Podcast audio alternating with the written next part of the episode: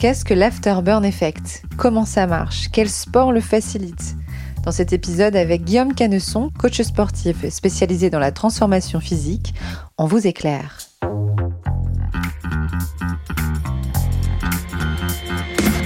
Vous avez une question? On a la réponse. Vous écoutez Conseil Sport, le podcast bien-être, santé, nutrition de Decathlon. Bonjour Guillaume. Bonjour. Merci de m'accueillir une nouvelle fois dans ta grange, euh, ta grange sport. Avec plaisir. Aujourd'hui, on parle de l'afterburn effect. Tu l'as évoqué dans euh, l'un des épisodes qu'on a pu déjà enregistrer ensemble, notamment euh, quel sport pour perdre du poids.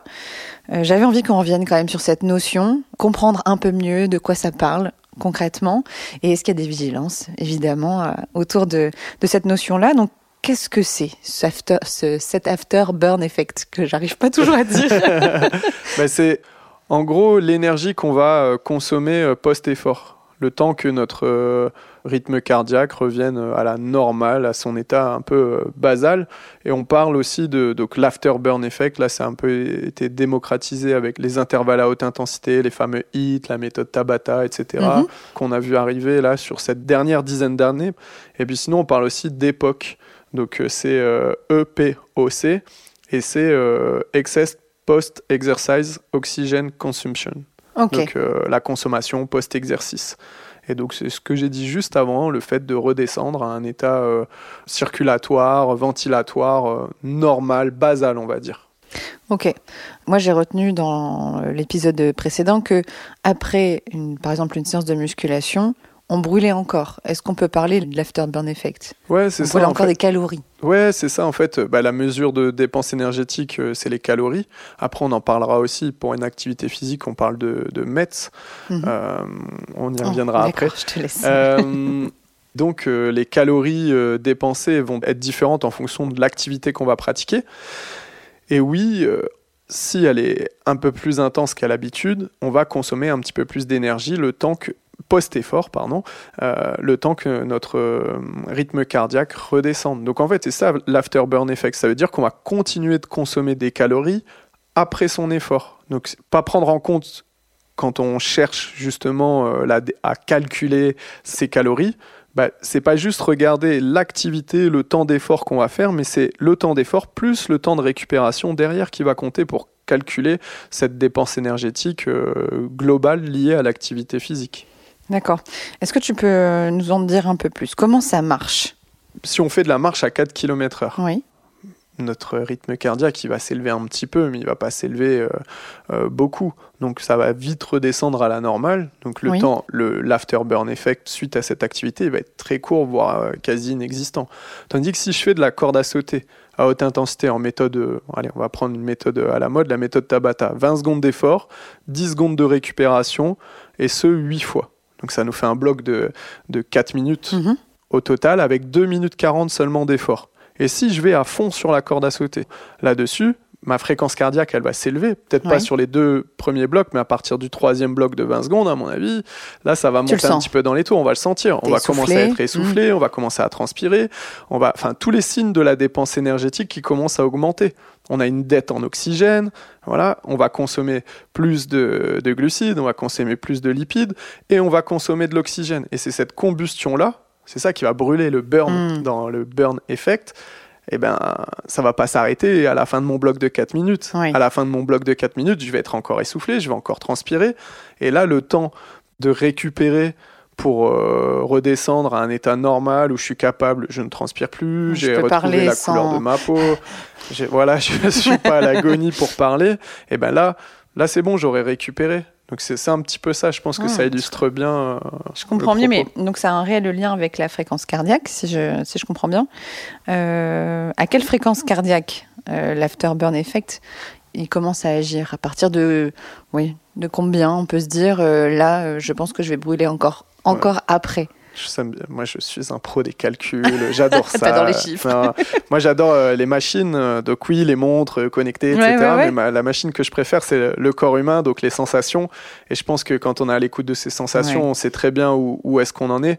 Et oui, au-dessus de 90, voire 95. Enfin, ça dépend de ta fréquence cardiaque de base, en fait. Euh. C'est pour ça que c'est pas une fréquence cardiaque absolue, mais relative. Et moi, j'aime bien parler de 95% de sa fréquence cardiaque maximale. Il y a des, des, formules de calcul, mais bon, euh, c'est pareil, c'est quand même euh, généralisé. c'est pour que c'est comme l'IM, c'est comme beaucoup de chiffres qui sont comme ça. C'est bien, il, il en faut. C'est des chiffres globaux, c'est important pour quand on a des grandes populations, mais je pense que c'est important de, de se connaître soi et du hmm. coup, oui, 95% de sa, sa fréquence cardiaque maximale donc oui, il y a la formule 220 moins l'âge ou 226 moins l'âge pour les filles. Ça, c'est théorique. Mais c'est théorique. Mhm. Donc après, ça, avec une montre, avec un capteur thoracique, on peut vite le, voir et pousser son corps pour pouvoir trouver. Il y a des tests qui existent. Donc, quand on est à 95% de cette fréquence cardiaque maximale, il y a une dérivation de la, fréquence cardiaque. Donc, on peut plus le voir. C'est pour ça que, par exemple, sur la course à pied, on fait pas les intermittents, les intervalles training avec la fréquence cardiaque, mais plutôt par rapport à des vitesses, des distances, etc. Parce que au-delà de la 95%, ça dérive beaucoup et c'est là qu'on voit qu'on monte très très haut dans les tours. Hmm. Donc c'est pour ça, euh, au-delà de 90-95% de la fréquence cardiaque maximale, là, on va rentrer dans ces, dans ces phénomènes-là. Euh, combien de temps ça peut durer cet effet euh? Moi j'ai envie de dire entre une heure et une heure et demie. C'est toujours la même chose, tout dépend du contexte. Donc ça, c'est notre phrase favorite en tant que coach. Oui, en tant qu'entraîneur, c'est toujours pareil. Ça dépend de tellement de choses que, que voilà, on se préserve aussi, nous, mm. de dire un peu n'importe quoi.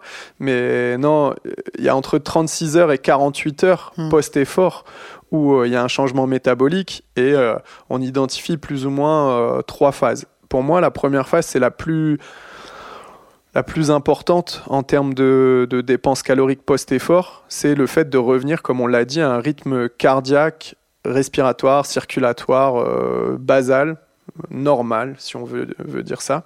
Ça, ça va durer une heure à une heure et demie post-effort. Encore une fois, en fonction de ce qu'on a fait. Hmm. Si je fais un seul bloc, euh, comme on, reprend l'exemple de la corde à sauter, qui est un exercice métabolique euh, quand même assez élevé, mais si je fais qu'un bloc, je vais pas mettre une heure à redescendre. Ou ça va dépendre si, si j'ai jamais fait d'entraînement euh, avant. Bah, hmm. Déjà, je vais éviter de commencer avec un bloc intense de, course, de corde à sauter. Mais euh, voilà, si, on se met dans cette considération-là, bah, je vais mettre beaucoup plus de temps que quelqu'un qui est super entraîné, qui fait de la corde à sauter euh, 4-5 fois par semaine. Donc c'est pour ça que je dis tout dépend du contexte. Alors, tu es en train de me dire que quand euh, tu es débutant dans une activité à la limite intense, tu vas brûler plus longtemps après que quelqu'un qui a déjà habitué son corps à ce genre d'effort, à effort égal. Bien sûr, bien sûr, parce que le corps, c'est une formidable machine d'adaptation et c'est ça le principe de l'entraînement. C'est de dépenser moins d'énergie pour un même effort. Mmh. Et c'est ça qui montre qu'on progresse. Si on prend un marathonien qui va s'entraîner euh, souvent, son objectif c'est quoi? C'est de dépenser moins d'énergie pour, faire un meilleur chrono. Mmh. Euh, donc euh, voilà, pour un même effort, il va dépenser moins d'énergie. Donc, donc voilà, oui, on dit. Moi, je pense que la, phase la plus intéressante, c'est une heure à une heure et demie post-effort. C'est vraiment ça qu'on regarde. Mmh. Mais après, euh, voilà, dans les études euh, qui disent qu'il y a entre 36 et 48 heures post-effort, c'est euh, la deuxième phase pour retrouver le, diminuer le stress métabolique, un retour au niveau hormonal, puisqu'on a 11 systèmes dans, dans, le corps humain, et du coup le système hormonal il joue beaucoup aussi avec les décharges d'endorphine, adrénaline, sérotonine, etc. Bah, l'idée c'est de c'est aussi de, de, de, revenir à cet état à cette diminution de, stress, baisse du cortisol, etc. Et ensuite, on a aussi euh, la réparation musculaire qui va arriver dans un second temps. Tout ça, ça continue et la décontraction musculaire pour revenir à un état basal d'homéostasie. La recherche de l'équilibre, c'est ce que le corps va chercher tout le temps, revenir à mm. cet état euh, d'équilibre. Donc tout ça, ça continue à dépenser de l'énergie pour retrouver cet équilibre. C'est ça. Tu dis ça dépend. Qu'est-ce qui va influencer euh, Donc là, on a parlé du niveau. Forcément, le niveau va influencer euh, le nombre de calories brûlées après l'activité. Quoi d'autre? Mais le poids. Mm-hmm. Le poids, la fréquence cardiaque, parce qu'on a dit aussi que ça dépendait de la, fréquence cardiaque, l'élévation de la fréquence cardiaque, donc sa fréquence cardiaque maximale, qui dépend euh, de l'âge, mais également aussi euh, de, de l'entraînement. Est-ce qu'on est capable mm. d'aller à cette intensité-là? Si oui, combien de temps? Ça, ça va dépendre de l'entraînement. Et bah, le poids, parce que forcément, si on est plus lourd, on va dépenser plus de calories pour un même effort. Et sûrement qu'on va en dépenser plus aussi post-effort. Mais voilà, c'est relatif, tout, tout est relatif. Il ne faut pas regarder les, les, valeurs absolues, moi je pense. Et euh, bon, moi, forcément, j'allais te reposer une question sur euh, un chiffre, mais j'ai la réponse, tu veux. Tu vas me dire, ça dépend, mais combien de calories on brûle lors d'une post-combustion? Oui, bon, ça dépend. Mais jusqu'à combien en moyenne Ouais, en moyenne, bah, selon les études, c'est une c'est magique, hein. c'est une dizaine de pourcents supplémentaires. Donc si tu as fait 500 calories, tu vas faire 50 euh, calories en plus. Donc, si tu as fait une, une activité physique qui t'a permis de dépenser au moment de l'activité 500 calories, sur le burn after effect, donc la petite période après, c'est 10%. une cinquantaine de calories. Donc autant dire, pas, pas énormément. Mais, alors pourquoi on en fait tant de... Mais attention, ouais, voilà. C'est ça, ça, te prend, ça te prend moins de temps qu'une activité euh, continue. Tu vas encore avoir ce, cette, ce petit aspect. Et c'est surtout que tu vas engager, tu vas créer euh, plus de lésions musculaires. Euh, c'est négatif. Je vais le dire simplement, attention, hein, je vais vulgariser, mais voilà, il faut faire attention. Euh, donc l'idée de, de, de, ces 10%, c'est sûr que c'est pas grand-chose, mais derrière, il y a aussi un autre intérêt, c'est-à-dire qu'avec ces intervalles training à haute intensité, on va pouvoir choisir des exercices plutôt à dominante euh, muscu, qui vont permettre d'augmenter son métabolisme de base à terme. C'est hmm. pour ça que moi j'aime bien parler de, donc on parle de l'afterburn effect, mais de, de, double effet qui se coule pour les, les, gens de notre génération qui ont vu la pub. donc on va deviner ton âge. c'est ça.